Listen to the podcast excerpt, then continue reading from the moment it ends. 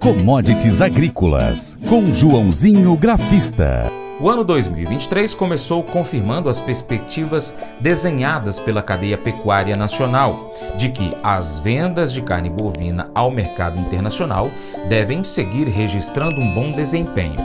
Segundo dados da CSEX, em janeiro 23, o volume de carne bovina in natura exportado pelo Brasil somou 160,1 mil toneladas, recorde para esse mês. Colaboradores do CPEA estão otimistas para os próximos meses. Além da continuidade dos envios à China, os Estados Unidos têm sido um importante demandante da carne brasileira. Novas plantas brasileiras foram habilitadas para exportar também a carne bovina nacional para a Indonésia. Por outro lado, um fator que pode frear o bom desempenho das exportações ao longo deste ano 2023 é a valorização do real frente ao dólar.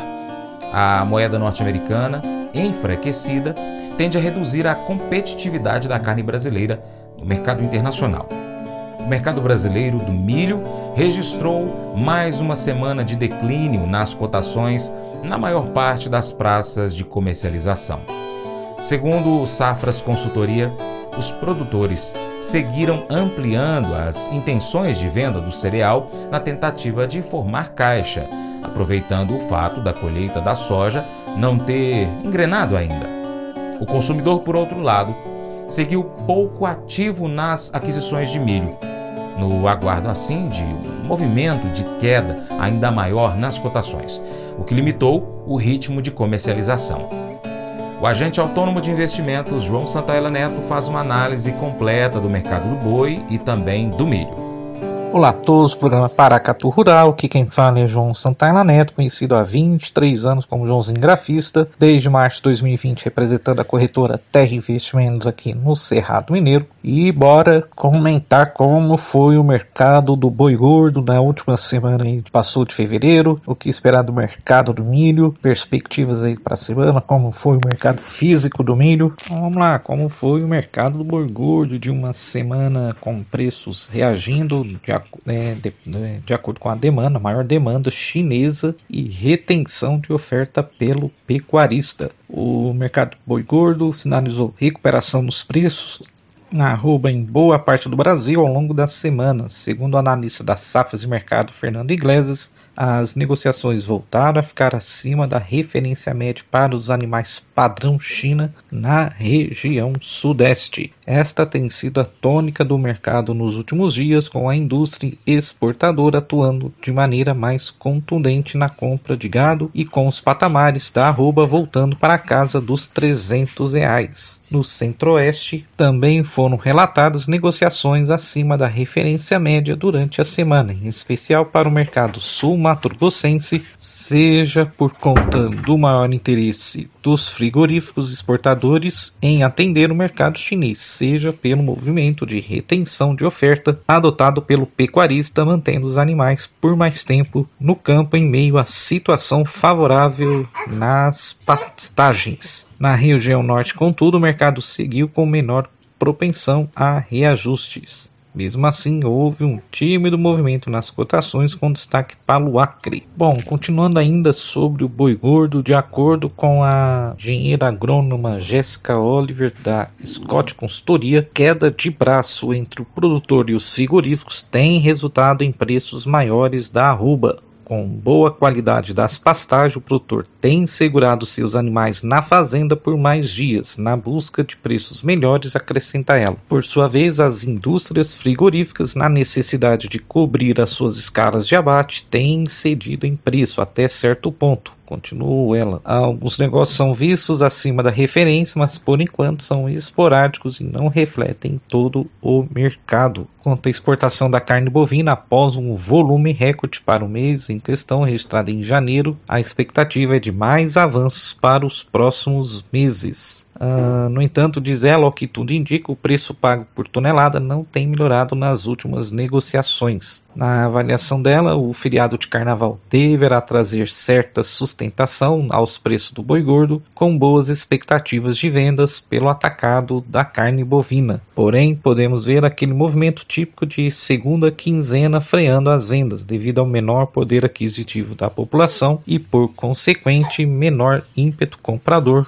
por parte das indústrias, tá bom? Então vamos lá, como ficaram as cotações do boi gordo nas principais praças de comercialização no país até o dia 9 de fevereiro. Em São Paulo, capital, 295 reais arroba, frente aos 285 na semana anterior. Em Uberaba, Minas Gerais, 295 reais arroba, frente a 285 na semana passada. Em Goiânia e Goiás, 270 reais arroba, frente a 265 na semana anterior. Em Dourados, Mato Grosso do Sul, 265 reais arroba, frente a 255 na semana anterior. E em Cuiabá, Mato Grosso, 252 arroba, frente a 250 observados na semana anterior.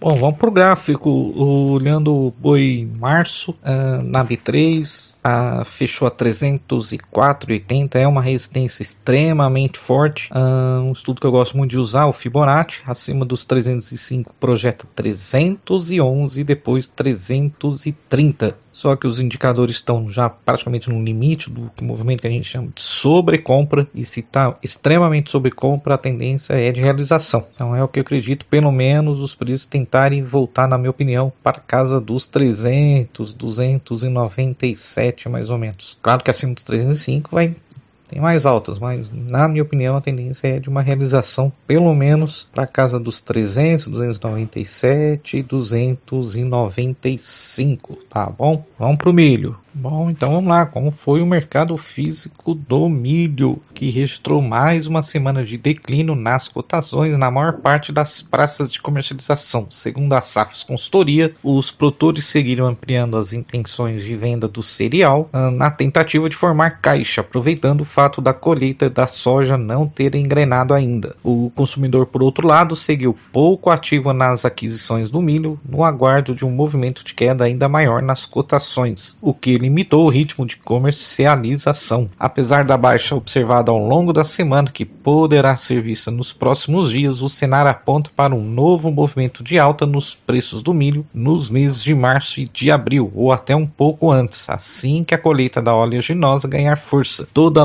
logística estará concentrada para o escoamento da safra de soja, destaca os analistas das safras de mercado. Outro fator que deve influenciar novamente nos preços do milho é o bom ritmo das exportações com a desvalorização do real frente ao dólar. É preciso lembrar que os embarques do cereal foram muito robustos nos últimos meses, o que reduziu significativamente os estoques de passagem. Com uma safra uh, de verão mais enxuta por conta da estiagem no Rio Grande do Sul, a tendência é de que a oferta interna de milho siga bastante limitada até a entrada da safrinha 23 no mercado, prevista para o segundo semestre deste ano. Tá bom? Então vamos lá, como ficou o balanço semanal? O milho seguiu em R$ 85,00, base de venda em Cascavel, no Paraná. Mogiana Paulista, a cotação caiu de 86 para 84. Em Campinas, CIF São Paulo, o preço foi cotado a R$ 91,00 contra 89 praticados no final de dezembro.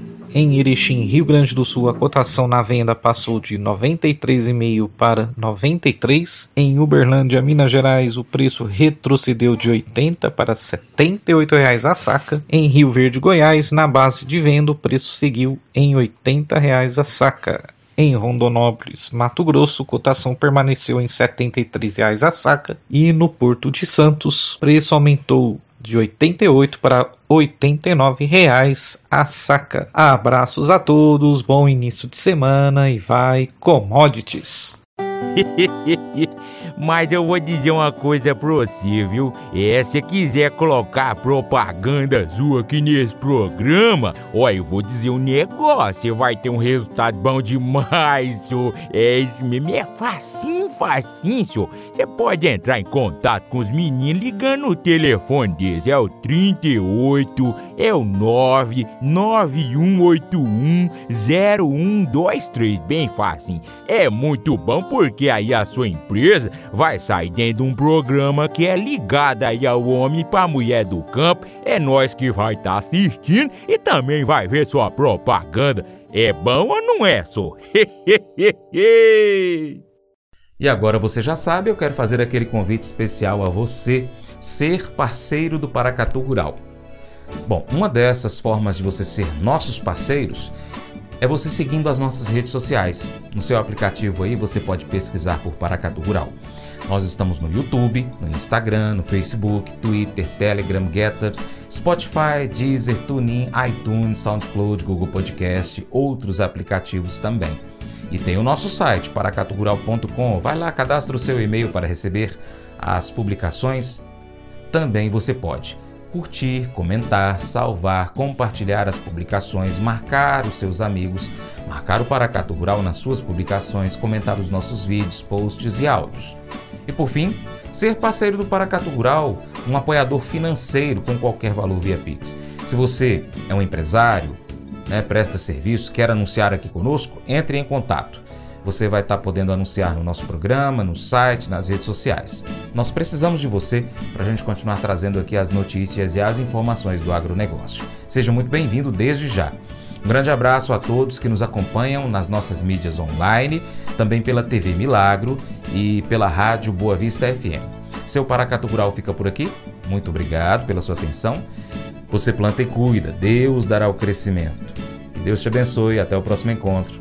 Tchau, tchau.